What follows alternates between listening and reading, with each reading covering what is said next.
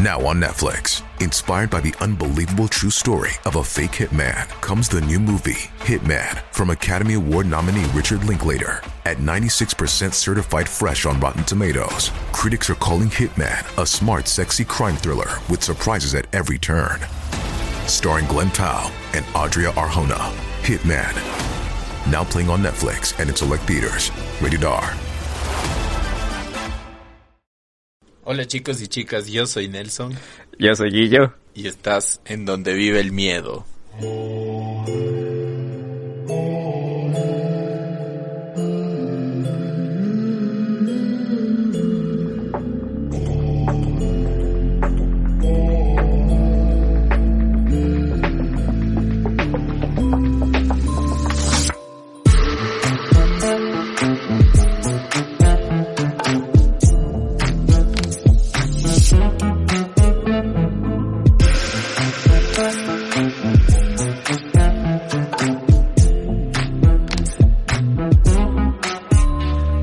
Nelson, llegamos a octubre, lo logramos y es el décimo capítulo de la segunda temporada, el 20 unido con la primera temporada. ¿Pensaste que pensaste que alguna vez íbamos a llegar al capítulo 20? Capítulo 20, no lo había pensado así desde, desde que estábamos en, en el capítulo 1, no pensaba haber llegado al capítulo 20, Guillermo. Y octubre, como tú dices, el mes del miedo, el mes favorito para muchas personas. Tú, Guillermo, ¿qué opinas? No, sí, yo opino totalmente que es el mes del miedo. Sé que algunos superpatriotas no, no están muy acordes a lo del Halloween, prefieren el día del escudo, pero ya hay que ponerse en, en contexto. No estamos donde vive el miedo, no donde vive el patriotismo, así que mes del miedo. Y para donde vive el miedo es la emoción. Obviamente también tuvo sus orígenes Unidos y todo, pero también es mundial porque en todo el mundo se hacen fiestas, se hacen cultos también, es uno de los meses que ah, tiene más eh, ritos, es uno de los meses que tiene más cultos, entonces lo vamos a celebrar porque es parte del miedo y parte de nuestro entorno. Y el, y el mes que posiblemente tenga más historias de paranormal o supernaturales, de terror. Y a eso le vamos a dedicar hoy este capítulo, a tus historias, a las historias que nos han estado enviando y nos siguen enviando desde esta semana, se han puesto más activos enviándonos sus historias. Entonces depende qué tan buenas sean para que sean parte del podcast.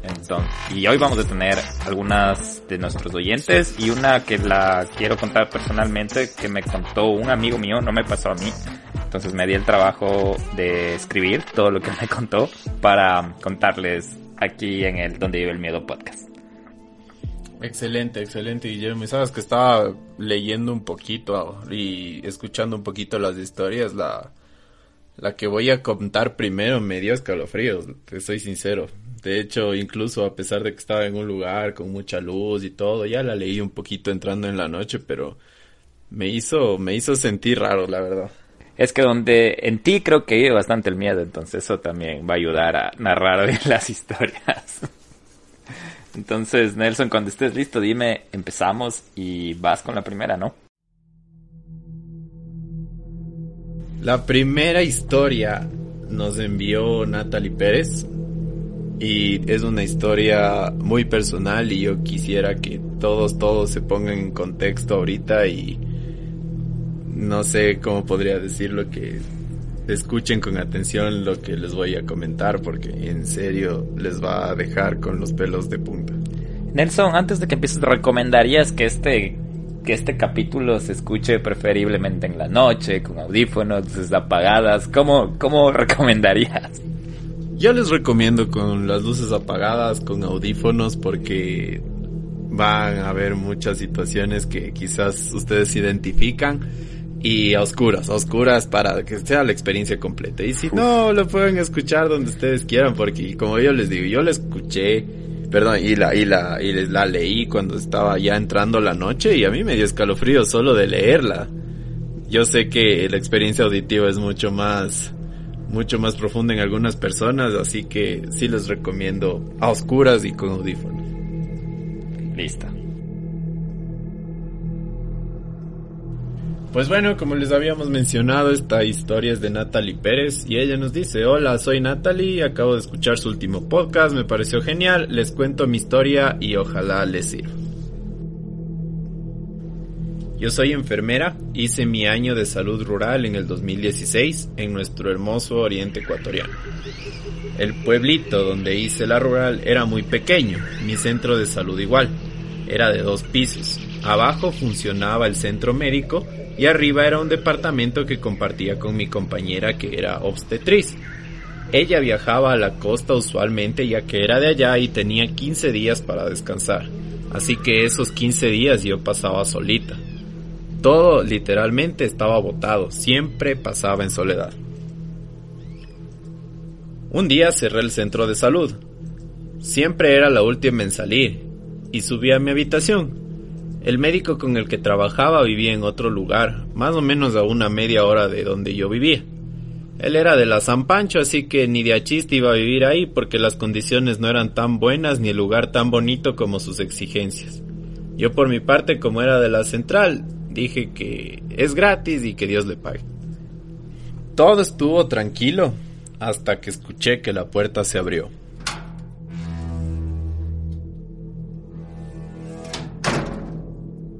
La puerta era de metal, en específico era una reja. Era difícil que se abra. Me levanté sin pensar y por instinto espié por la ventana que daba a la puerta de acceso. No había nada. Me hice la loca y seguí escuchando la radio porque, para variar, no había ni televisión, no había señal y el cable era súper caro. En ese tiempo yo era súper pobre, no tenía nada para distraerme, solo mi buen radio que me acompañaba siempre. En la parte exterior había un sendero para caminar que se veía clarito desde el segundo piso. Las noches con la luna y el clima son impresionantes en el oriente, Siempre se iluminaba mi cuarto con la luz de la luna y las estrellas. Por eso también me encantaba estar ahí. Pero me sorprendía que nadie usaba esa habitación, a pesar de ser la más grande y con la vista más bonita. Me quedé apreciando un poco mi vida hasta que empecé a quedarme dormida profundamente. Tipo dos de la mañana algo me despertó. Lo recuerdo bien, muy bien. Unas voces decían, sí está aquí, golpea.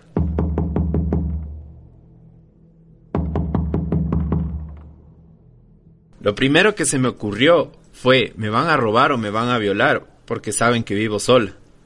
Pudo sentir cómo caminaban en el primer piso dos personas, y también escuché cómo subieron a mi habitación. Yo estaba asustada, casi me muero, me dio un ataque de pánico y solo comencé a llorar. Me tapé la cara con las cobijas. Yo solo esperaba que no me hicieran daño.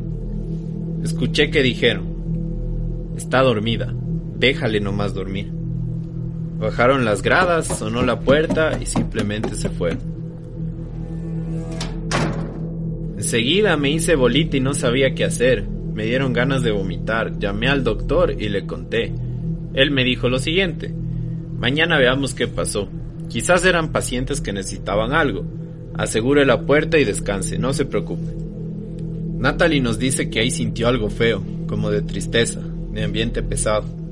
Que eso ya lo había sentido antes. Sintió que tenía que mentirse, que no había nada, pero que sí hubo. Me dormí. No sé cómo, pero me dormí.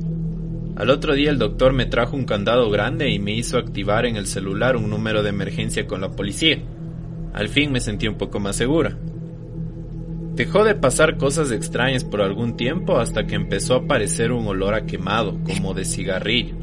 El olor cada vez era más intenso, casi olía como si estuvieran quemando hierbas medicinales, pero solo era en ese lado de la habitación. Ese olor cada vez era más y más fuerte. Les conté a mis compañeros de la rural lo que me estaba sucediendo. Les invité al lugar y a pasar a mi habitación para que ellos también lo olieran. Yo pensé que me estaba quedando loca. Pensé que estar sola me estaba afectando mucho. Pero no, en efecto, ellos corroboraron que sí olía hierbas quemadas y se asustaron. Me dio un alivio saber que no era la única que percibía eso. Mi compañera que estaba más tiempo que yo me contó que hace años en ese lugar vivían unos militares que eran jóvenes. El sitio estaba cerca de la carretera y usualmente habían camiones militares que traían a soldados heridos o enfermos a este sitio, hasta que decidieron hacerle un centro de salud. Mi compañera dijo que quizás era una almita de alguno de ellos o quizás de muchos. Poco a poco me empecé a acostumbrar a su compañía. A veces yo le hablaba del muertito, a veces le decía buen provecho y cosas así. Me gustaba engañar a mi mente para no asustarme. Me engañaba a mí misma. Un día ya se me hizo rutina. Siempre barría, limpiaba, dejaba todo listo para el día siguiente, cerraba la puerta, ponía mi candado súper seguro y ya. Me fui a dormir. Pero esa noche pasé por una parte de las gradas que se me hizo súper feo. El aire se puso pesado y subí corriendo porque me daba mala vibra. Esa noche no podía conciliar el sueño, hasta que al fin pude empezar a dormir, y empezó a sonar el candado de la puerta de abajo. Dije, carajo, otra vez. Pero como esta vez sí estaba asegurado, dije, nada va a pasar. Pero sucedió otra vez. Sentí esa misma sensación de tristeza. Sentí que todo estaba nublado y que hacía un calor extraño. Y de repente Golpean la ventana y me dicen, Doctorita, doctorita, me duele. Solo sentí que eran dos personas otra vez. Fue lo peor que me pasó. Solo comencé a rezar y pedí a Dios que me ayude y que me cuide. Me comencé a desesperar porque seguía escuchando ruidos. Entonces le dije a mi amigo militar fantasma que por favor haga que se vaya, que confío en él. Le decía que porfa me cuide y que a él yo no le tenía miedo. Otra vez subieron al segundo piso. Se quedaron parados cerca de la ventana. Me miraron por un rato y se fueron. Pude escuchar cómo sonaba clarito cuando pisaban las piedritas y la tierra del sendero al salir.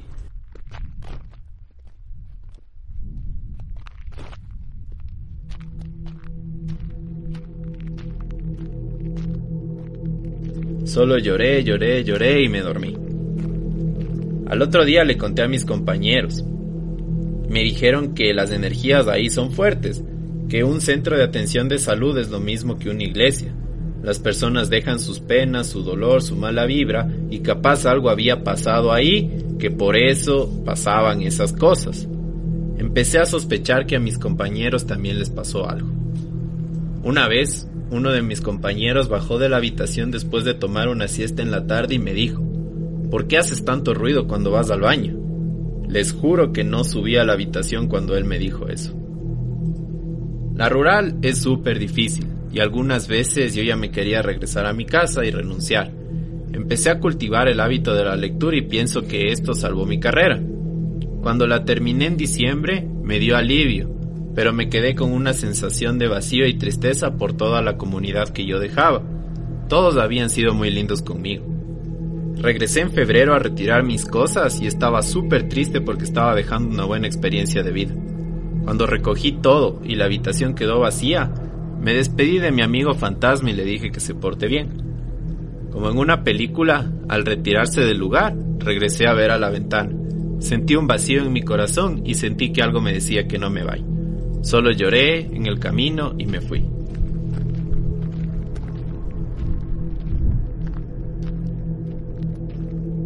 La familia le dijo a Natalia que el fantasma del militar se pudo haber enamorado de ella. Ella aún recuerda cómo esta entidad le prendía las luces, le movía y le escondía las cosas.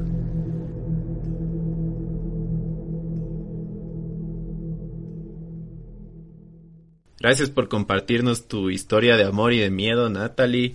Y no sé, nos había dejado algunas fotos del lugar, Guillo, no sé si las quieres ver.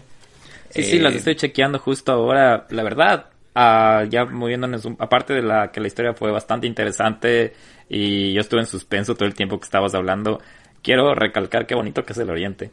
Tiene un paisaje súper lindo desde su, como ya menciona, desde su ventana se podía ver como prácticamente todo el cielo. Las fotos que nos manda son de día, pero imagino la noche el, el cielo estrellado y como que el claro de la luna entrando por la ventana me parece a la vez súper bonito, pero a la vez también como que un ambiente súper como miedoso y de suspenso. Un saludo grande, Natalie, y felicitaciones, eres una médica ahora y de igual les mandamos un saludo a todos los médicos que nos escuchan. Sabemos que tenemos algunos médicos en el Miedo Gang y que de hecho escuchan esto en su rural o en sus caminos a la rural. Hemos recibido mensajes que nos cuentan eso que inconscientemente ahora nosotros les acompañamos como los fantasmas del terror ahí en sus prácticas y en sus carreras.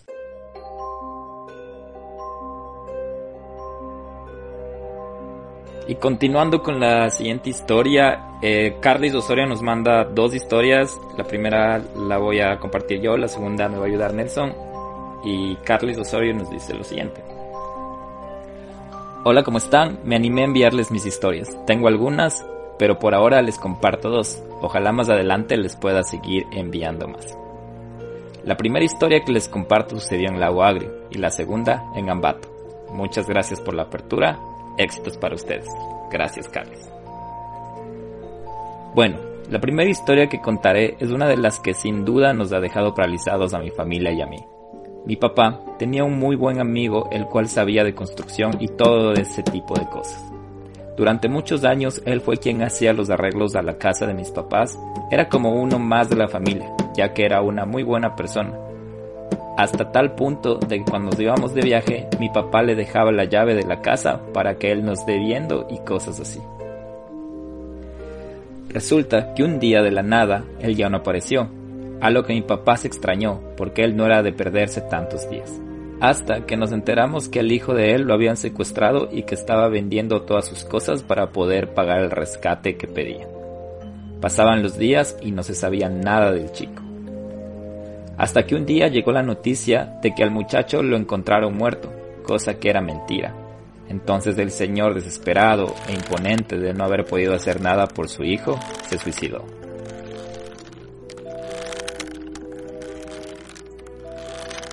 Pasaron cinco días y recién ahí encontraron el cadáver del hijo a quien ya habían dado por muerto. Lo feo empieza justo al mes de la muerte de los dos, Cabe recalcar que los dos fallecieron el mismo mes, solo que con cinco días de diferencia. El papá falleció el 17 de diciembre y el hijo falleció el 22 de diciembre. Una noche nosotros ya estábamos listos para ir a dormir, y pues tengo la mala costumbre de acostarme, pero estar en el celular hasta que realmente me dé sueño. La cosa es que esa noche, como nunca, estaba ya quedándome dormida cuando sentí que prendieron el foco de la cocina, a lo que pensé que era mi papá que se había levantado a tomar agua. Cuando me levanté y caminé a la cocina y me llevé la sorpresa que el foco estaba apagado, entonces regresé a mi cuarto. Ni bien me estaba acomodando cuando escuché que se cayeron unos vasos de cristal. Cuando todos salimos de nuestro cuarto para ir a ver, nos dimos cuenta que algo no estaba bien, porque nadie de nosotros estaba ahí. Entonces, ¿quién iba a ser? Entramos a la cocina y vimos todos los vasos tirados en el piso, pero el portavasos estaba parado. Era como si los vasos los sacaran del portavasos y los tiraron al piso. Pasó los días y pensamos que iba a ser todo, pero ese día fue solo el inicio. Una noche mi mami estaba hablando por teléfono y como nunca no prendió el foco del estudio. Yo estaba en mi cuarto viendo televisión, cuando de pronto vi que mi mami sale corriendo y se mete a su cuarto. A lo que yo extrañada salgo corriendo a ver qué pasaba y me dice que le vio a este señor parado en la sala y que estaba vestido con una camisa color durazno, un jean y gorra beige. A los días de eso, mi mami se encuentra con la viuda del señor y le comenta lo que pasó. Y ella le dice que el esposo cuando murió llevaba esa ropa puesta. A lo que mi mamá quedó helada. Después de todos esos sucesos decidieron bendecir la casa con la esperanza de que todo se calmara y en parte sí se calmaron, pero el ambiente en mi casa sigue siendo un poco pesado. Ya no pasa nada más allá de lo extra normal, pero de vez en cuando se sienten pasos, risas y sombras en los pilares.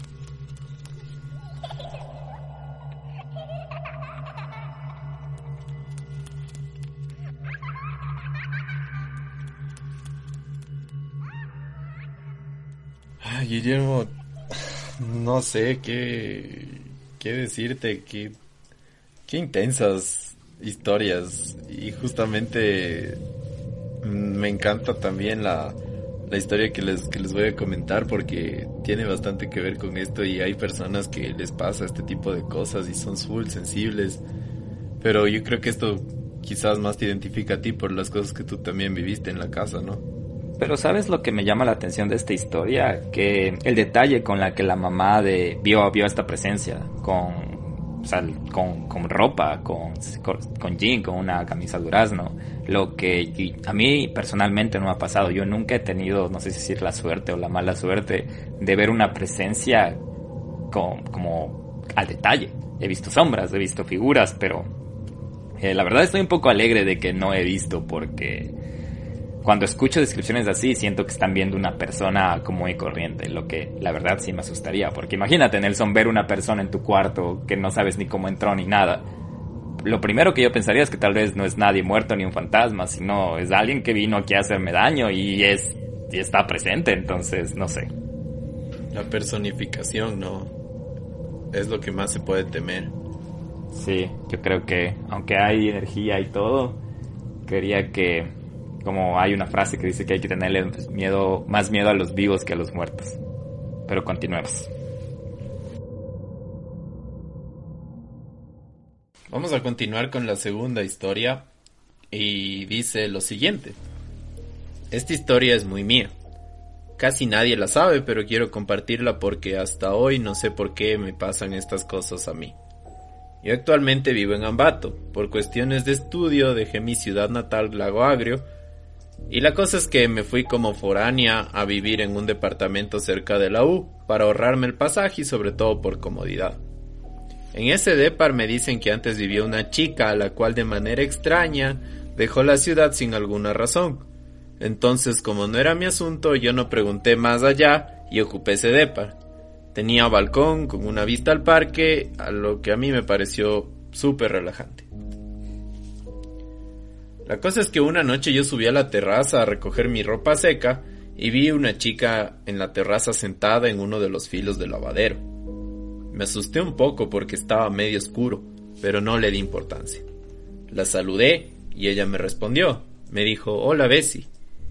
Y yo, en son de amabilidad, le pregunté que dónde vive y me dice que vive en el de par de abajo. Y así estábamos conversando por un buen rato.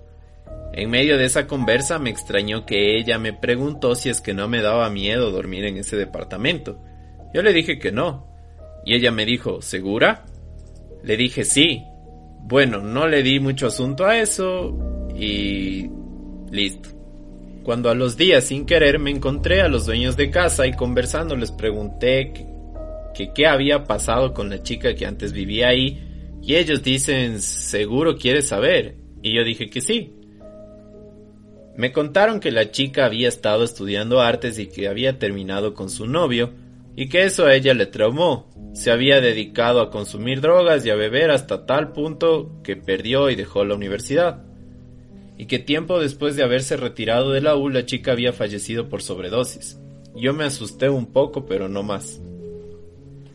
Cuando me dijeron que por qué pregunto eso y yo le dije que la vecina de abajo me preguntó que si no me daba miedo dormir en ese depa. Y el dueño de casa me quedó viendo y me dijo, mi hijita, ¿me está hablando en serio? Yo le dije que sí. Y ella me dice, en esta casa la única chica que vive es usted, los demás son chicos. Yo incrédula le dije que no, y él me repitió que yo estaba mal, y me dijo, descríbame a la muchacha que vi. Le dije, ella es delgada, tiene cabello medio ondulado y es media blanca. El dueño de casa se puso blanco y me dijo así era la chica que vivía en su departamento. Yo me leí y me quedé sin habla. Salí de ahí y me fui al depar. Saqué un poco de ropa y me fui a la casa de una compañera. Ni loca me iba a quedar a dormir ahí una noche más. Enseguida le llamé a mis papás, les dije lo que había pasado, así que el día siguiente de eso fui a desocupar el depar porque en serio me dio mucho miedo. Mientras sacaba mis cosas en el armario noté una libreta como de cuero, y la abrí. Era una libreta donde la chica describía sus pensamientos, era una especie de diario. Luego llegué a la conclusión de que ella no descansaba porque su diario quedó ahí.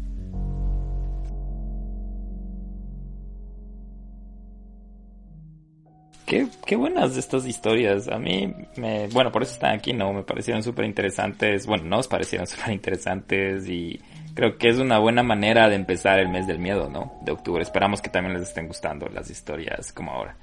Y Nelson, ahora les vamos a poner una, un audio que nos mandó otro de nuestros oyentes que prefirió permanecer anónimo. La historia es bastante, eh, tiene bastante detalle y va de diferentes tipos de sentimientos. Entonces, eh, lo vamos a escuchar ahora con Nelson juntos y después también vamos a ver cómo nos pareció porque lo hemos escuchado, él lo ha escuchado, yo lo he escuchado, pero no lo hemos tenido la oportunidad de escucharlo juntos.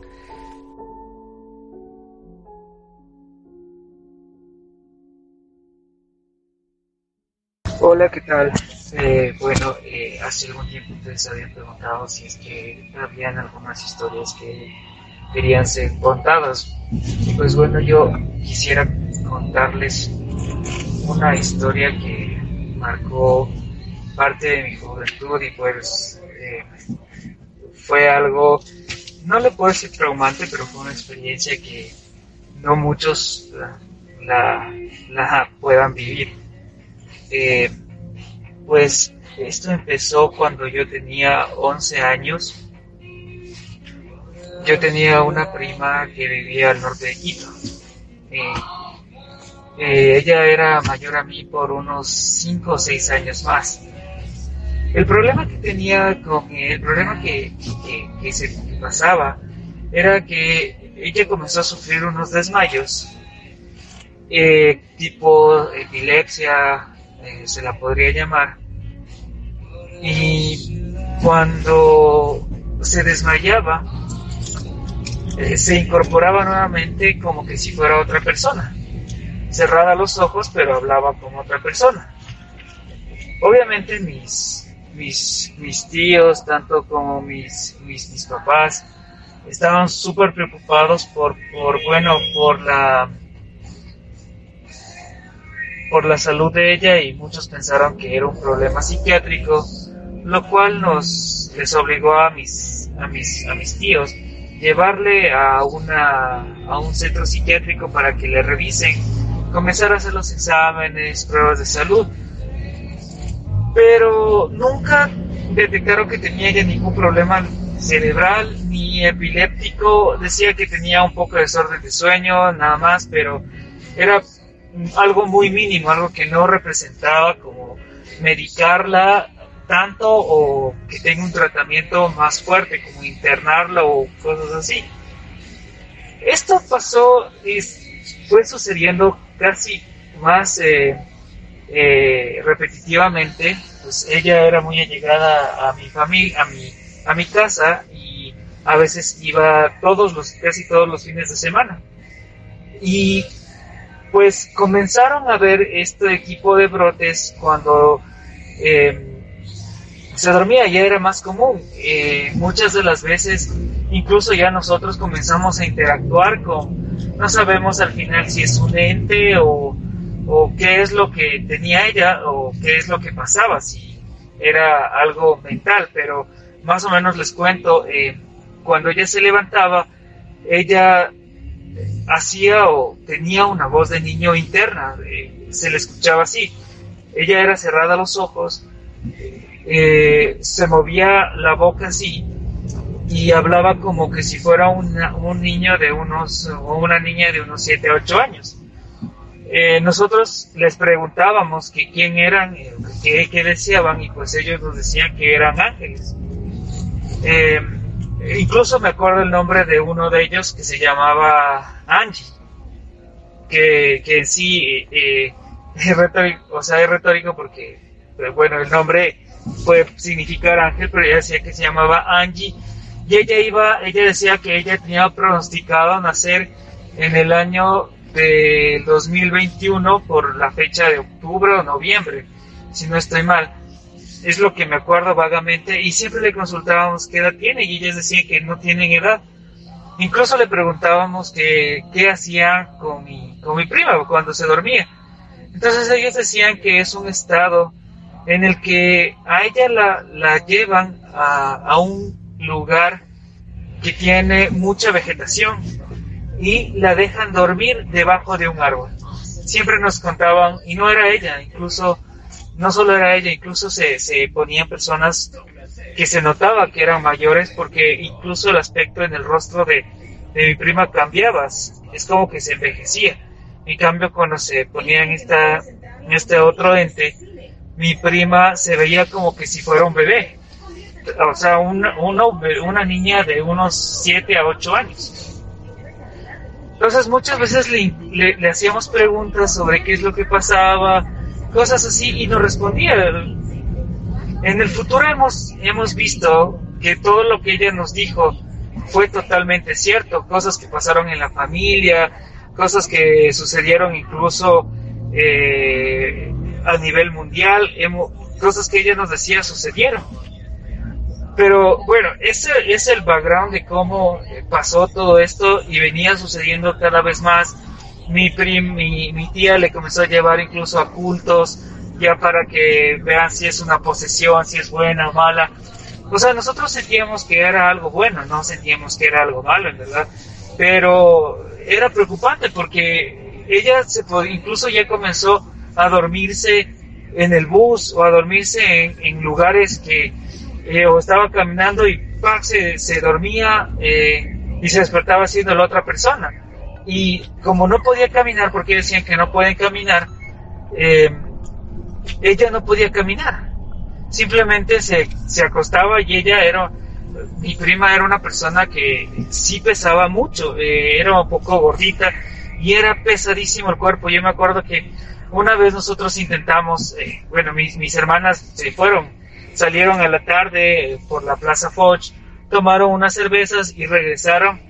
Y recuerdo muy claramente que mi prima se quedó dormida como siempre y y se cayó del asiento. Nosotros intentamos alzarle, al menos con mi hermana, y era un peso, o sea, no calculas el peso que tenía, era una persona, parecían dos o tres personas que estaban ahí. Y al momento ella se levantó de lo borracha que estaba, porque mi hermana, mi, con mi otra hermana que, se quedó en la casa, eh, la estábamos tratando de recuperar, ellas estaban mega borrachas. Y, y, el momento de que se posicionó la otra persona, era una persona totalmente sobria. Con la voz de niña como la de siempre, le preguntamos, ¿eres Angie? Sí, soy Angie. Solo que eh, está un poco mareada y cosas así. Y, y pues eh, eso como un, una escena que es la que más recuerdo. Pero la otra escena que nos pasó es algo que lo único que he visto similares a veces en películas. Eh, venía ocurriendo ya eh, un tiempo en el que comenzaron a decirnos estos entes que mi, que mi prima iba, iba a estar embarazada eh, en cierto tiempo. O sea, que a los 19 años ella se iba a embarazar porque tenía 16 años, 17 años. Y que ese niño, esa niña, porque iba a ser niña, iba a ser muy importante en, en, la sociedad, tenía que hacer un rol que, que, bueno, pues iba a impactar mucho y que el nacimiento de ella debía de ser, eh, es algo que iba a ser celebrado. Entonces, eh, comenzamos nosotros a, eh, a, a, a, a, tener pues eh, un poco más de intriga sobre el asunto. Eh, obviamente ella era separada, mi, mi tía era separada de, de, mi tío, entonces ella no pasaba con el, no, no, no pasaba ni se veía con el papá, entonces nosotros suponíamos que posiblemente iba a ser producto de algo malo o cualquier cosa por, o, o, se estaba sugestionando. La, la psiquiatra la veía y, y, lo, y lo, lo, lo que pasaba con ella era que nunca recordaba nada. O sea, ella era como que se había dormido. Si si tú le preguntabas, bueno, ¿te acuerdas de algo o sientes algo? Y ella decía, no, solo siento que he dormido mucho y me siento descansada. Entonces era muy raro porque incluso a la psicóloga cuando les hacían la, las pruebas de psicología no, nunca encontraban ningún desorden porque eh, nunca se sentía mal. O sea, nunca tenía un estrago o yo hacía esto y el otro incluso a veces los golpes que tenía porque había golpes que cuando se desmayaba se daba muy fuerte, se caía al suelo como que si fuera una epilepsia. No tenía los golpes de epilepsia, pero era muy, era, era una caída muy fuerte. Y nunca, nunca sufrió una hemorragia o eh, cerebral, de músculo, o alguna, o, algo que se haya quebrado un músculo, nada. Entonces me acuerdo que era por el, no me acuerdo bien los meses, pero ya comenzaron a decirnos esto, entonces una, una noche, eh, un fin de semana de vacaciones, debió ser por el mes de agosto, ella, ella vino a hacer una piñamada en la casa, en casa con mis, con mis hermanas, entonces se quedó toda la semana. Entonces toda la semana obviamente pasaba en las noches que se despertaba, hablaba y, mis hermanas contaban con ella, le preguntaban cosas. Yo pues como era todavía pequeño no, no tenía mucho mucho protagonismo ahí, yo no sabía qué, ni qué preguntar, es más me ponía a veces nervioso o, o simplemente decía no, no, no, no creo, o sea, o estaba haciendo como juego. Pero esa noche fue súper extraña. Empezó, eh, empezó tipo 9 de la noche. Me acuerdo claramente que mi prima, estábamos pasando por una situación media, media especial en la casa. Y pues mis hermanas y ella se fueron ya a su habitación. Yo también subí a mi habitación que quedaba cerca de mis hermanas, de mis dos hermanas que dormían juntas. Y ella también iba a dormir ahí. Cuando eh, yo estaba en el cuarto de ellas porque estaba viendo la tele eh, y, entraron ellas ya para dormir. Mi prima comenzó con un comportamiento muy extraño. Ella, mi hermana tenía en la cama una muñeca grande de, trapo, eh, medio grande, y mi, prima comenzó, se quedó como viendo el infinito a la, a la ventana y cogió, ah, le cogió la muñeca y la marcó como si fuera un bebé. Entonces nosotros dijimos, ¿está jugando o está haciendo algo que... Entonces le preguntábamos eh, a mi prima qué, le pasaba. Entonces ella no decía nada, solo se concentraba y lloraba y decía, no te quiero que te vayas mi bebé, no quiero que te vayas mi bebé, no quiero que te vayas mi bebé. Y cerca de la mesa, de, de la cama, tenían un velador y en ese velador justo tenían unas tijeras, unas tijeras que mi mamá a veces le gustaba hacer costura, entonces tiene unas tijeras grandes. Y coge las tijeras y todos nos asustamos porque coge en, un sentido que quería atacar. Y primero como que le señaló a mis hermanas para atacarles y luego bajó a la cara de la muñeca y como que quería cortarle a la muñeca o hacer algo y se ponía a llorar y decía no y decía no no no quiero que te vayas, bebé, no quiero que te vayas. Y, y comenzó con una cara que nunca me de olvidar. Empezó a saltar en la cama, comenzó a decir cosas extremadamente raras, eh, no se le entendía, solo lo único que le entendíamos es que le, le, quería matar a la, a la, a la bebé eh, y decía, hay que matar a la bebé, hay que matar a la bebé y saltaba en la cama, era una escena totalmente tétrica. Ni mis hermanas comenzaron a gritar, yo me quedé sentado en la cama conjunta, no sabía qué hacer, si quitarle las, las tijeras, cómo quitar las tijeras, porque cada que nos queríamos sentar se quedaba parada y te quedaba viendo y con los ojos casi oscuros, eso era increíble porque la mirada se le cambió una mirada negra y mi, y mi hermana, mi mamá, mi hermana, mi, hermana corrió a decirle a mi mamá y solo estábamos con mi mamá porque justo esa noche mi papá tenía turno en una eh, textilera que él trabajaba.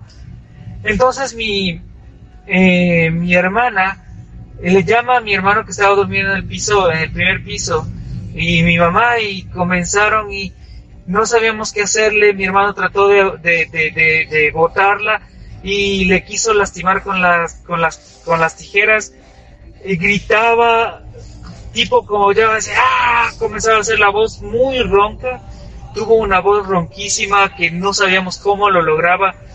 Eh, cuando en un rato mi mamá dijo únicamente hagan un círculo y empiecen a rezar. Y empiecen a rezar y, ella se sentaba, se sentó en la cama, en la otra cama y se reía, jajaja, ustedes y nos, y nos, y nos insultaba y dice, ustedes no saben de lo que hacen, no, no saben lo que hablan. La lengua, dice, nos decía, la, la lengua se confunde cuando ustedes hablan. Y, y la voz súper gruesa, e, era algo que no te imaginas lo, el sentimiento que se podía tener. Yo lloraba, mis hermanas lloraban también. Lo único que mi mamá trataba de hacer es, le dijo a mi hermano, a mi otro hermano, me dijo, sube un machete, sube un machete y agua bendita que tenemos abajo y, trago. Entonces mi mamá, como no dejaba que se le acerque nada, mi mamá lo único que hizo es coger el machete, decir eh, Padre nuestro y una oración que ella se sabía de unos ángeles. Y a ese momento se tranquilizó. Y mi mami dijo que al final de esa oración hay que lanzar tres cruces y cogió el machete con el trago y lanzó tres cruces sobre la cama que estaba al lado. Y no te imaginas cómo se retorcía mi prima, se retorcía, se retorcía, se levantaba, era como que eh, únicamente puedo escribir como en películas de terror que he visto de exorcismos, tanto así que me quedé tan, tan no traumado, sino era tan impresionado que al final hubo un momento que se silenció todo como una paz y, y se quedó ella totalmente dormida. En el momento que se queda totalmente dormida, se levanta y le coge a mi hermano que estaba sin camisa, sin camisa, y le dice, lo que voy a hacer con, tu, con mi otro hermano mayor, no tienes idea de lo que le voy a hacer. Y mi hermano solo gritó y dijo, no te metas con mi hermano. Y tengo un hermano que es el mayor, que él no le creía, él nunca creyó en nada de esto, nunca él.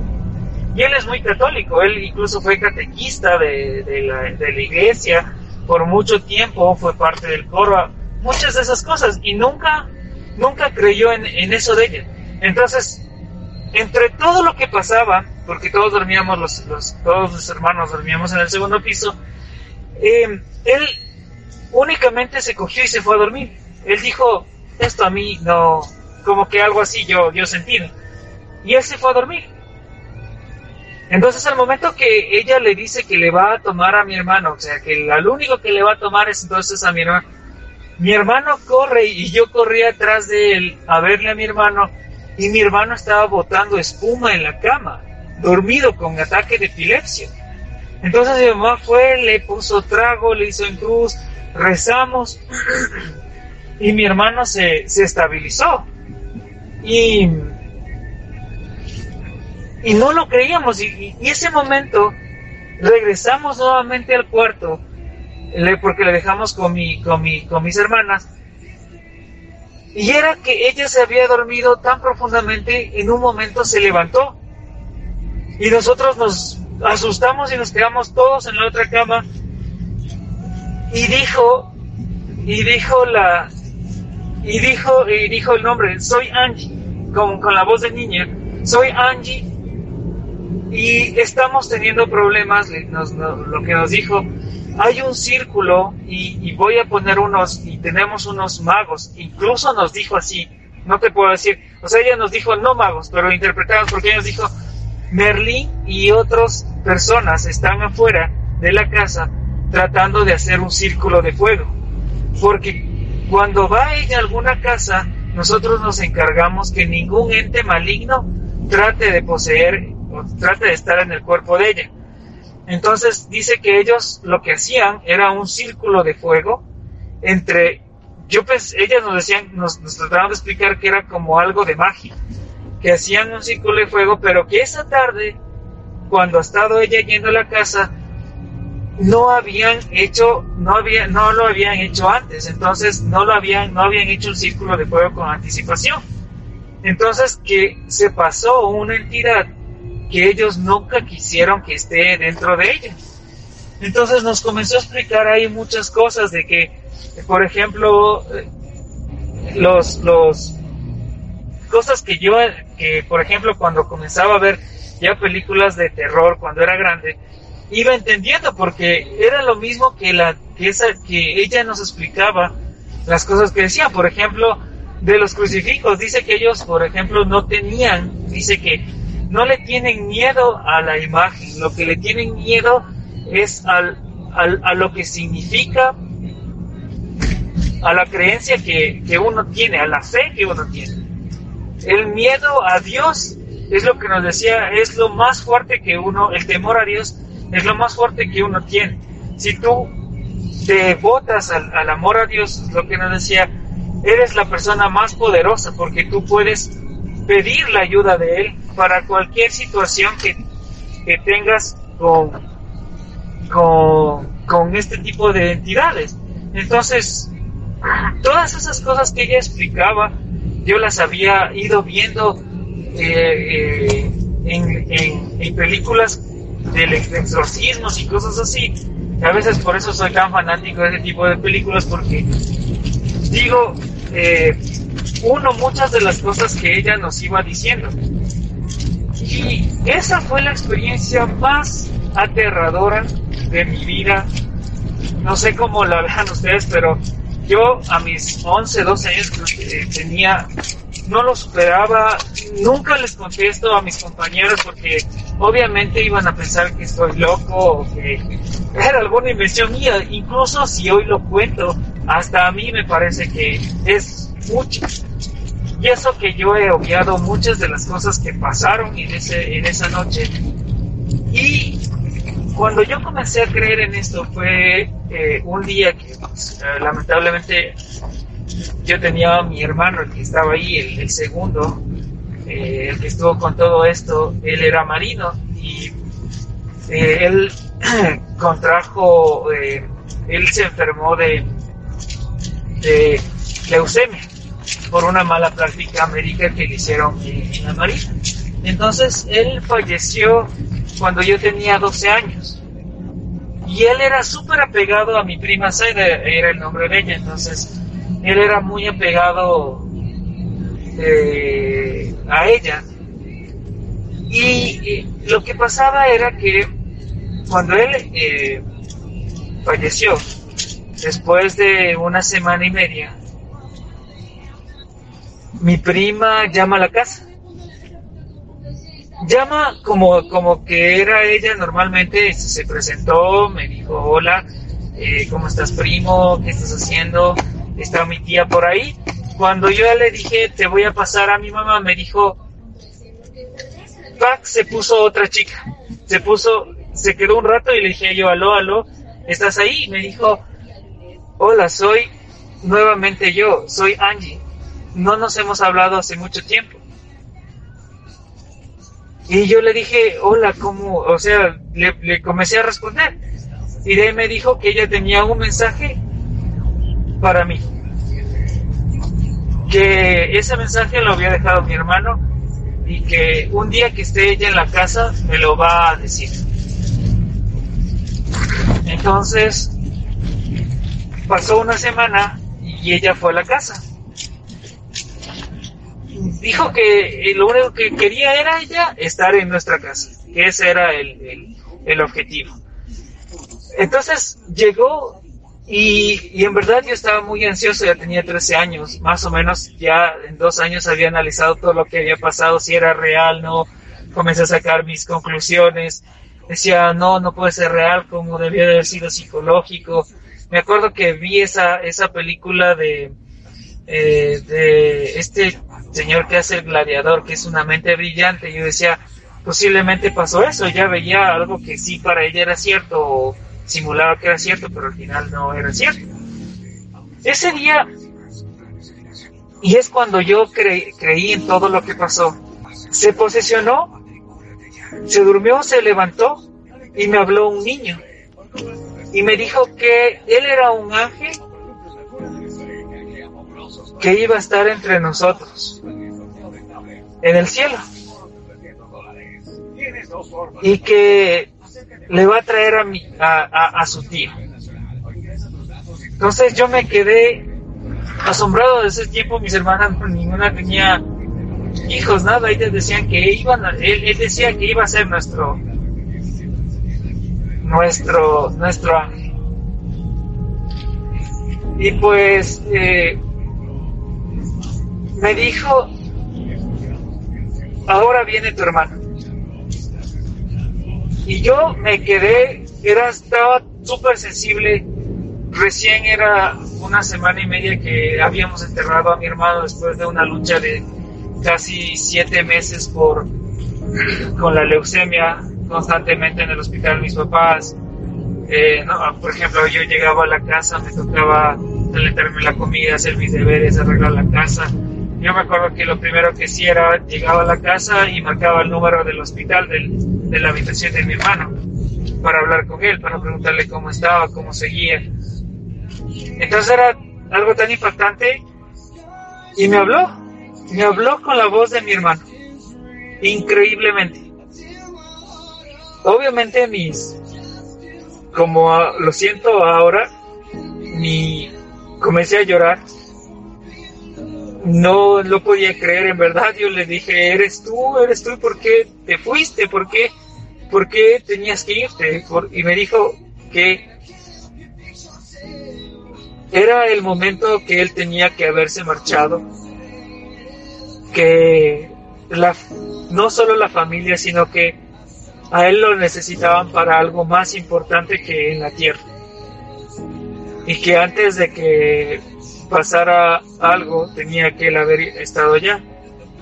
Y lo que me dijo, lo que me dijo, me acuerdo, es que eh, lo que más me acuerdo de eso es que me dijo que dentro de mí existe parte de su corazón, parte de su alma, y que yo tengo la misma fuerza, tanto espiritual como de vida, para alcanzar las cosas. Obviamente lloré, lloré. No te imaginas cuánto, cuánto lloré. Le abracé. Yo te decía, no, no te creo.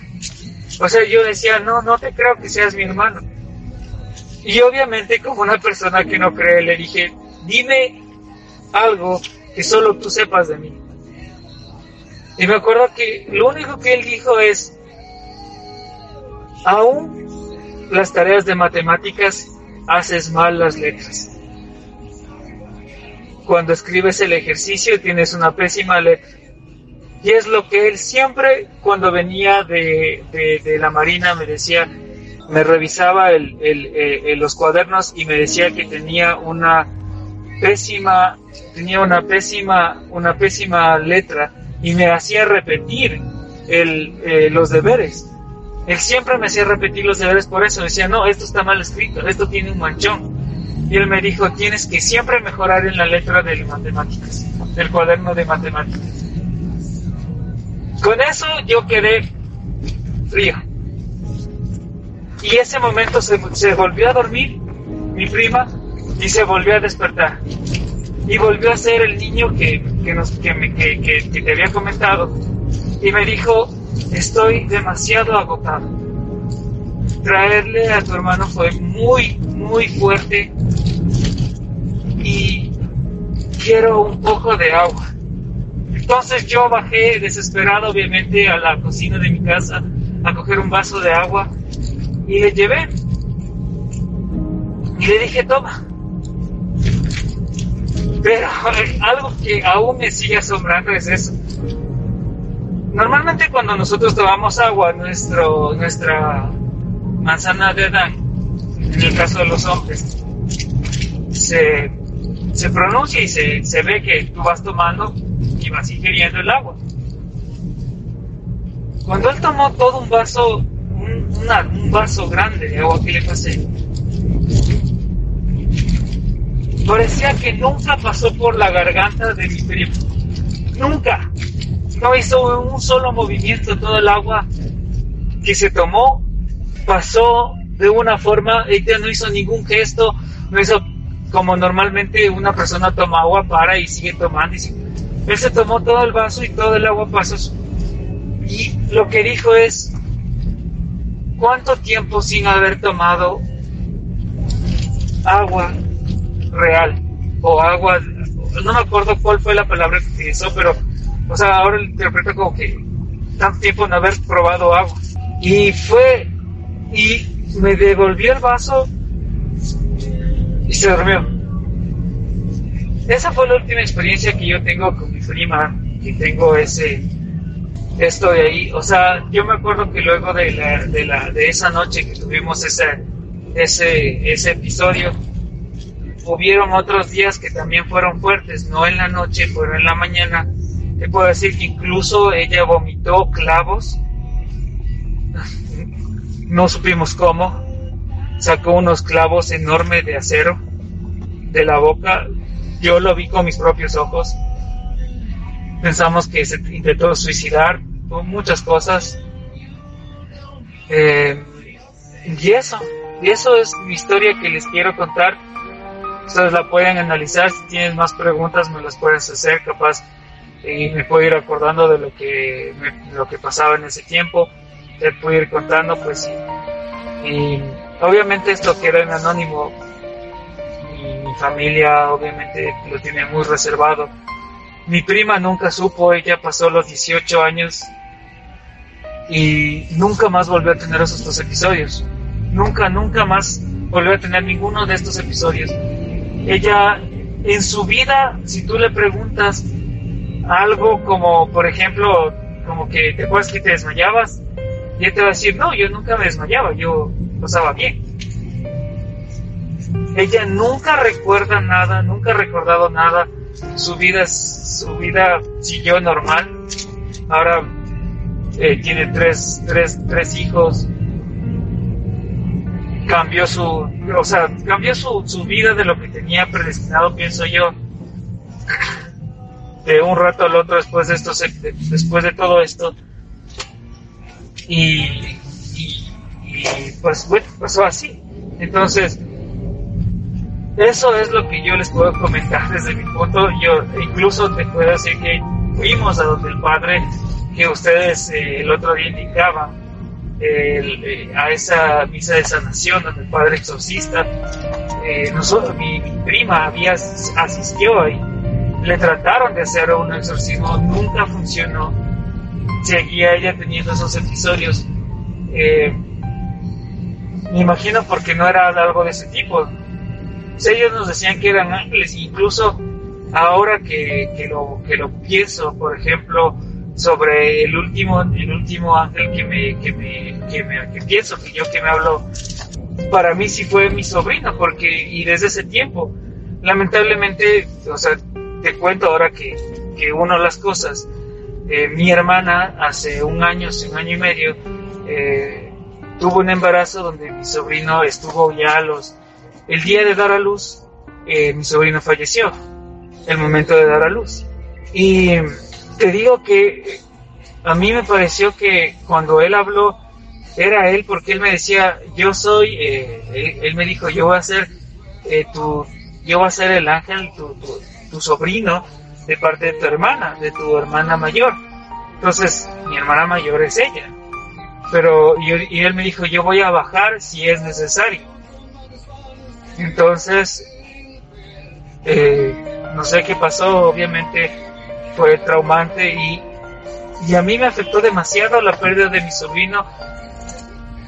Demasiado, demasiado, no te imaginas cuánto me ha afectado la pérdida de mi sobrino. He sido súper apegado con mi hermana y la, pérdida de él me ha, dolido demasiado. Entonces, no sé si tal vez fue él desde ese tiempo ya estaba predestinado a venir, no se dio. Entonces, eso chicos, yo sé que está largo, espero que lo escuchen todo. les podría contar la parte de los de los clavos, que es otro otro episodio bastante fuerte que de recuerdos. Eh, y bueno, pues sigan adelante con su con su con su podcast, me gusta mucho y pues espero que les sirva de algo. ¿Qué te pareció, Guillermo? Qué excelente historia, qué emocional. A mí me puso súper emocional y también me llevó un poquito al lado del miedo, eso de la parte del exorcismo, se podría decir. Técnicamente, ¿no? ¿Cómo, cómo pudo llegar a escupir clavos? Los gritos, eh, muchísimas gracias por compartir esto con nosotros, en serio. Sabemos que es muy personal y se puede notar también en, en tu voz, se puede notar en la forma en que lo cuentas que es algo algo súper, súper apegado a ti, que te has aferrado y una situación de vida que la tienes para contar, que bueno, esta vez lo estamos también aquí inmortalizando en donde vive el miedo. Muchísimas gracias, tantas emociones encontradas, Guillermo, no sé tú qué piensas. Es la segunda vez que lo escucho y ahora contigo y por segunda vez me quedo un, un rato como en shock por lo que tú dices es mezcla de emociones, sobre todo cuando vi el audio que nos envió no me esperaba esa parte bastante conmovedora de la parte de, de, hablar con su hermano y es como tú mencionas, Nelson, escuchar su voz y todo. Em, eh, me conmovió bastante y no sé cómo ustedes lo hayan escuchado ahora. Agradecer a la persona que nos envió, abrir, abrirnos su experiencia y dejarnos contarla por medio de este podcast. Eh, estamos aquí a la orden para seguirte leyendo y seguir hablando de estos temas locos. Me quedé un poco sin habla, Nelson. Es que te transporta, te transporta y sé que las personas que nos están escuchando van a sentirlo también porque mucha energía, ¿no? Como lo hemos dicho en bastantes episodios, muchísima energía. Yo creo que la energía es lo que a uno le hace sentirse tanto vivo como sentir miedo, como sentir un montón de cosas y, y no sé, no, me transportó a mí esta historia, la verdad. Sí, súper, súper interesante.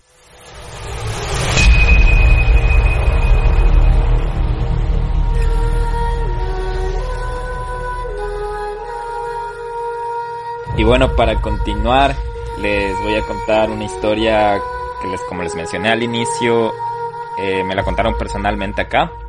Y ha sido una de las pocas, Nelson, que me han, como lo mencioné en el anterior podcast, que no sé si era porque era de noche y yo llegaba, regresaba solo a mi casa, que me dio más miedo. Pero ahora mientras escribía también me parecía que es algo bastante a mí me gusta, me gusta esta historia. Nelson, a ti te conté un poco, no te conté tan a detalle, así que te necesito súper atento para que me digas cómo te sentiste y qué opinaste de esta historia.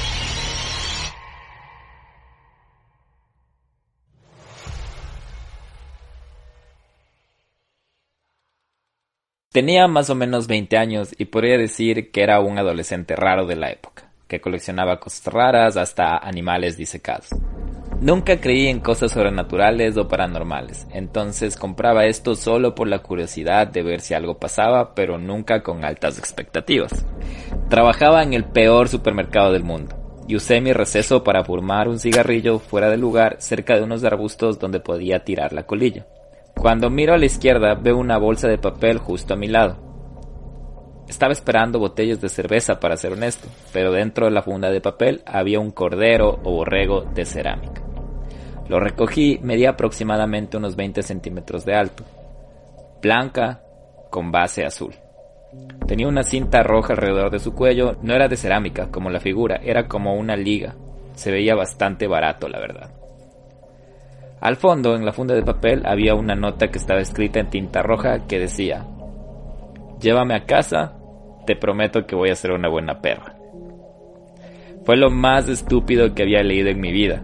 Mírame alrededor para ver si había alguien cerca que había podido dejar esa funda porque se veía como si apenas la habían dejado ahí. Lo llevé adentro y se lo mostré a un compañero de trabajo que trabaja en los productos electrónicos conmigo. Y conociéndome me dijo, ni se te ocurra llevar eso a casa. Le dije, tú sabes que me lo voy a llevar. Sé que suena súper estúpido, pero ¿dónde iba a encontrar algo como eso? Lo puse debajo de la registradora y sin querer lo golpeé y de repente empezó a sonar. Resulta que era una caja musical y entonaba una melodía que se llama The Impossible Dream, una inocente canción de cuna.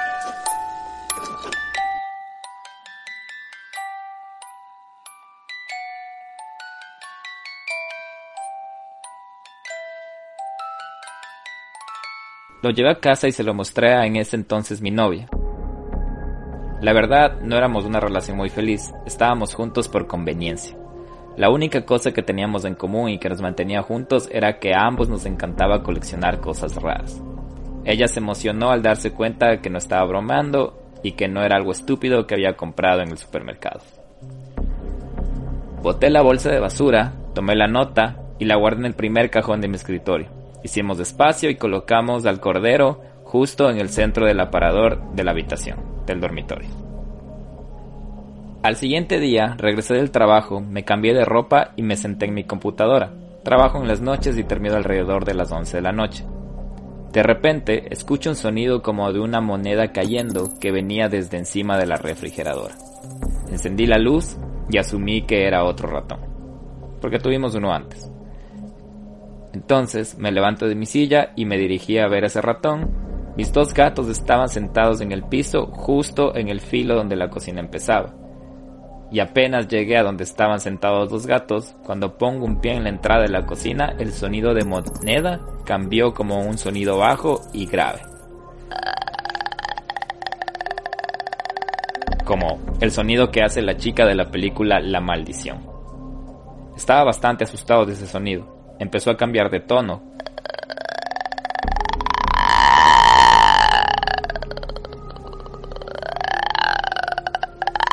En ese momento lentamente retrocedí y me senté de nuevo en mi silla. Sentía que toda la sangre se había ido de mi cara, me sentía amortiguado y mareado.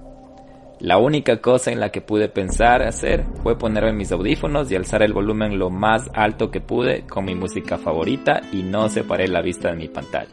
No quería ver ninguna otra dirección que no sea mi pantalla. Me quedé sentado ahí hasta que amaneció y salió el sol más o menos hasta las 7 u 8 de la mañana. Mi novia se despertó y vino a la sala. Lo que yo en realidad quería, ya que estaba inconscientemente esperando a que ella se despierte y salga para que alguien más pueda estar presente en la sala. Ella estaba un poco malhumorada, pero yo estaba feliz de que estaba en la sala conmigo porque así pude quitarme mis audífonos y ya no había ese sonido que venía de la cocina. Me mostró su brazo y me dijo, uno de los gatos me rasguñó horrible ayer en la noche. Yo sabía que los gatos no habían estado en el dormitorio porque pasaron toda la noche conmigo en la sala. Eran tres heridas delgadas de más o menos 15 centímetros en su brazo. Y le dije, ah sí, debe haber sido Banjo, uno de los gatos. No le dije exactamente lo que había pasado porque la verdad no sabía qué decirle en ese momento y tampoco quería asustarla. No quería que los dos estemos asustados. Al siguiente día me desperté, fui al trabajo y ya allí recibí una llamada de ella. Estaba gritando en el teléfono y no entendía exactamente lo que decía solo como corriendo y golpeando cosas en el fondo. Hablé con mi jefe y le dije que tenía una emergencia y que me tenía que ir. Salí y manejé como loco a casa. Hablaba con ella en el teléfono mientras lo hacía. Ella solo me decía que alguien estaba tratando de entrar a la casa por las paredes. Mi reacción inmediata fue, esto debe estar relacionado a lo que sea que haya sido el sonido que escuché en la noche, pero del que no le había dicho nada aún. Cuando llegué, corrió afuera de la casa en pijamas y se subió al auto y lo primero que dijo, hay gente golpeando todas las paredes de la casa.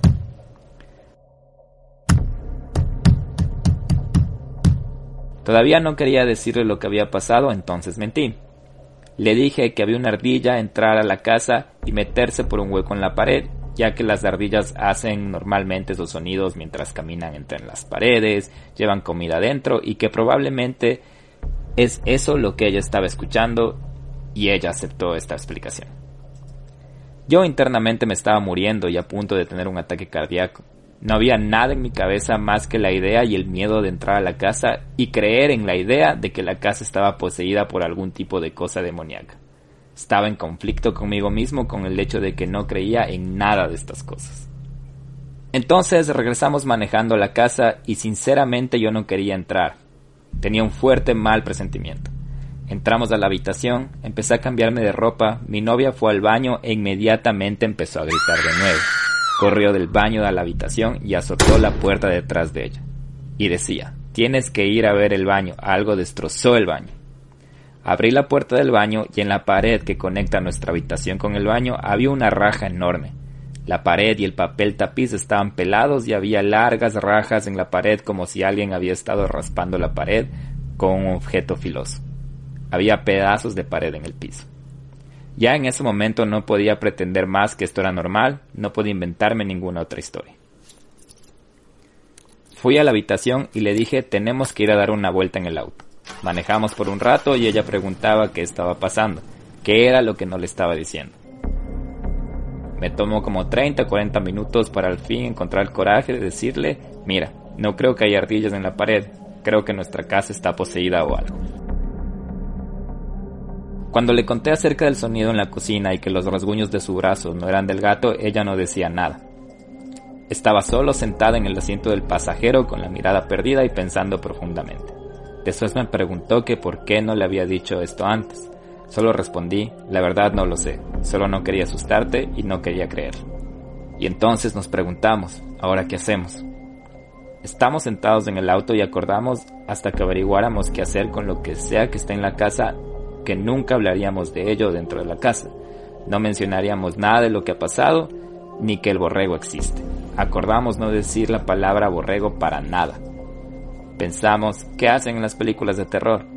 Y pensamos que lo único que sabemos es que es mejor ignorarlo y no prestarle atención a lo que pasaba. Tal vez si lo hacíamos se iba a aburrir y solo irse. Todos los días mi novia se despertaba con más rasguños. Un día estábamos sentados en la sala y de repente todos los gabinetes de la cocina se abrieron y escuchamos como todas las cosas de dentro de los gabinetes salían y se caían de ellos. Nuestra reacción fue mirarnos fijamente, no asustarnos, no gritar, quedarnos callados, esperar a que pasara, ir a la cocina y empezar a recoger todo y guardarlos nuevamente en los gabinetes, actuar como si nada hubiera pasado. Si necesitábamos hablar de alguna experiencia que hubiésemos tenido en la casa, la frase clave era decir, vamos a dar una vuelta en el auto. Y nos subiríamos al auto y hablaríamos de eso fuera de casa. Todo nuestro grupo de amigos sabía sobre esto y siempre me preguntaban que por qué no me deshago de la figura, por qué no solo la boto a la basura. Yo sentía que si la rompía o la botaba, tal vez no sería de la casa y que si encontraba alguna manera algún día de hacer que vuelva a la vasija o al cuerpo donde poseía o donde pertenece, ya no lo tendría. Yo solo seguí teniendo la figura. Ya habíamos vivido con el borrego por un par de años, y estas cosas pasaban todos los días. Mi novia y yo aún seguíamos teniendo una relación no muy feliz que digamos, pero sentíamos que teníamos ese mutuo acuerdo que debíamos de estar juntos por lo menos hasta deshacernos del demonio o lo que sea que esté en esta casa. El hueco en la pared se iba haciendo cada vez más grande pero no rápido. Ya no escuchábamos los sonidos de alguien rasgando, pero el hueco llegó a ser tan grande y profundo que podías meter tu mano ahí. No podíamos ignorarlo, pero al menos teníamos la satisfacción de que no había hecho daño a nadie. Una noche me desperté y desperté despacio a mi novia que me respondió ¿qué? Le hice señas de que hiciera silencio poniendo mi dedo en mis labios. Y notamos que lo que sea que estaba en la casa ahora hablaba.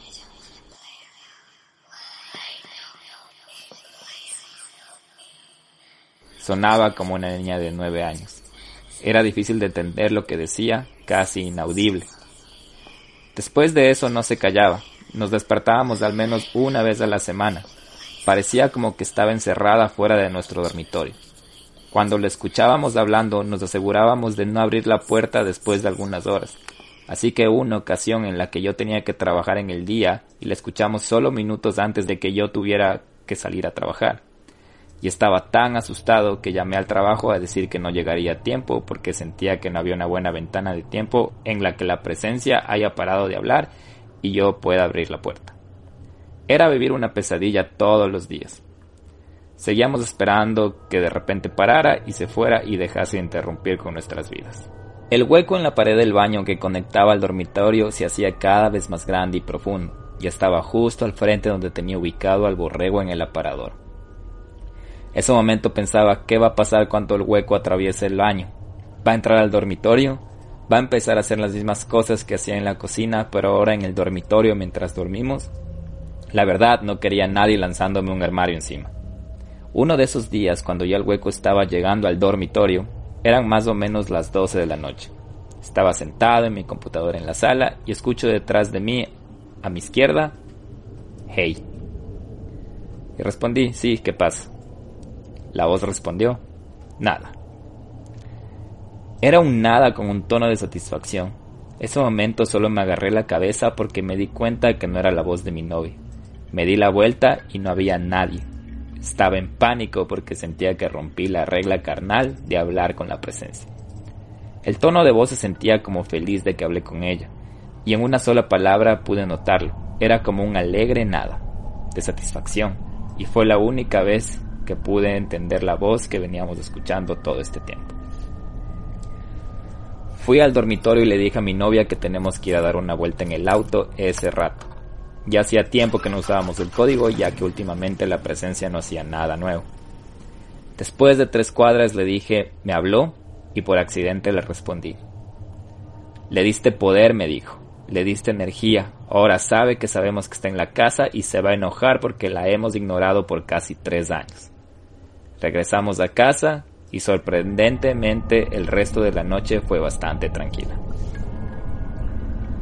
El siguiente día no tuve trabajo y decidimos quedarnos descansando en casa. Era temprano y de repente azotaron las puertas de la casa, se escuchaban sonidos por toda la casa. Encendieron la lavadora, abrían los gabinetes, sacaban las cosas de ellos, las lanzaban contra el piso, se caía comida, golpeaban las ventanas.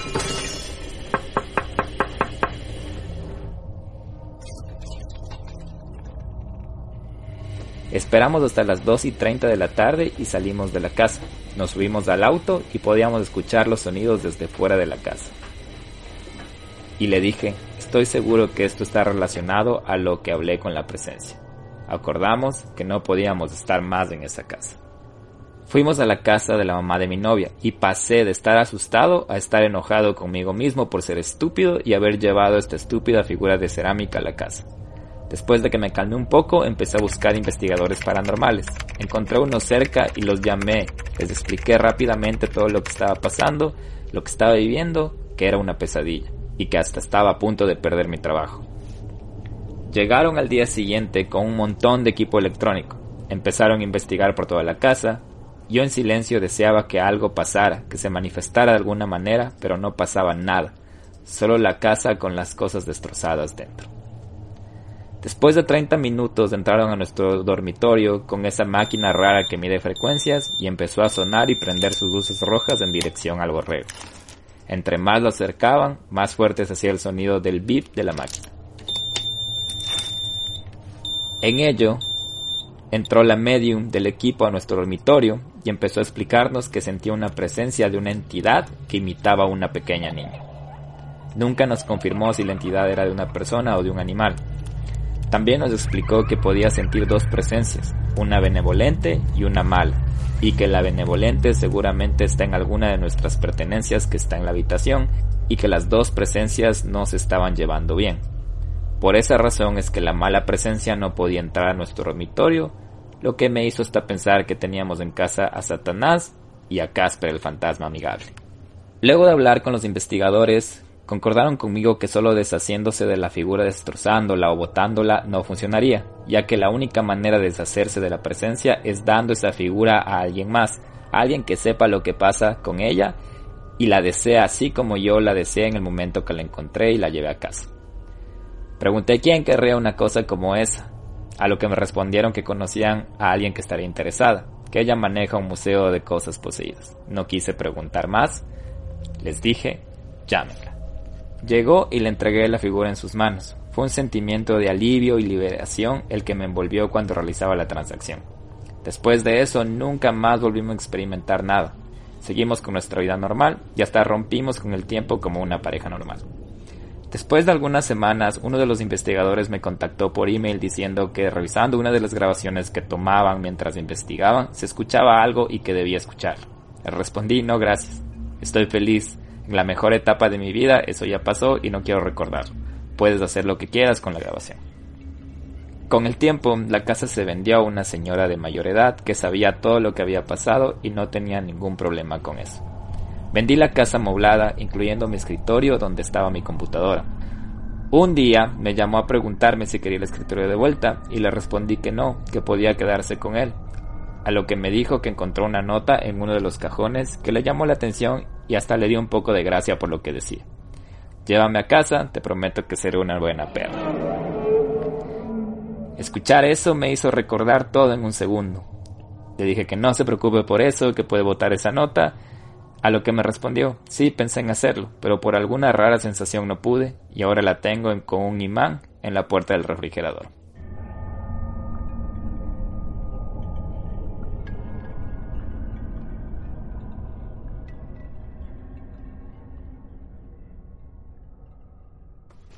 Guillermo, ¿qué será lo que el investigador tenía que mostrarle? ¿Qué grabaciones tendría? ¿Tú crees algo? ¿Tal vez la voz de la niña o la voz del monstruo del de la entidad maligna. Creo que es una duda con la que nos vamos a quedar porque no quiso saber nada más del, del demonio, de la presencia que estaba ahí dentro. Y bueno, ese fue el último capítulo de Donde vive el miedo. Espero les haya gustado esta temporada que pasamos súper bien. No, mentira, no, falta todavía. Estamos en pleno mes del miedo, como les habíamos dicho. no nos odien, no nos odien por esa y se vienen Y se vienen bastantes sorpresas. Les agradecemos un montón por las historias que nos compartieron. Si es que tienen más, anímense. Hemos recibido bastantes historias, pero estas son las que más nos han llamado la atención. Pero igual, siempre los estamos leyendo.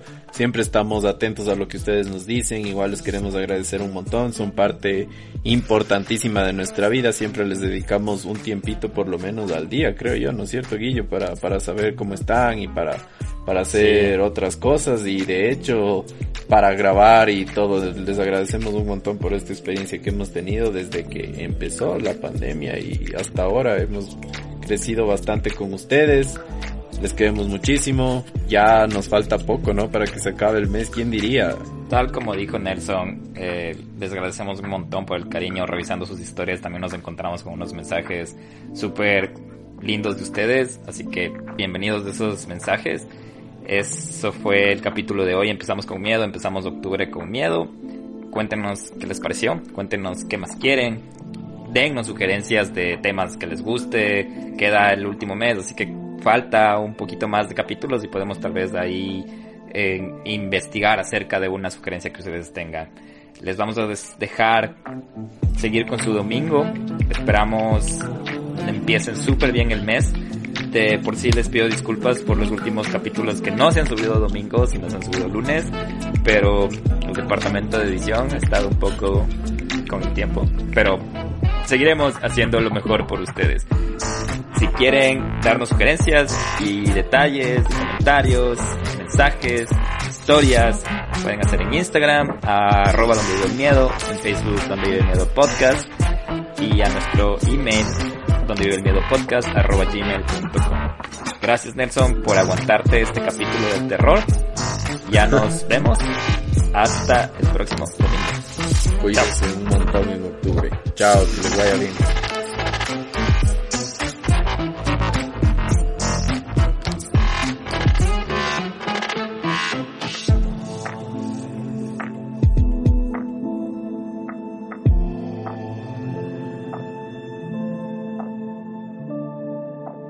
Este capítulo fue escrito y editado por Guillermo Díaz y música por Hatton.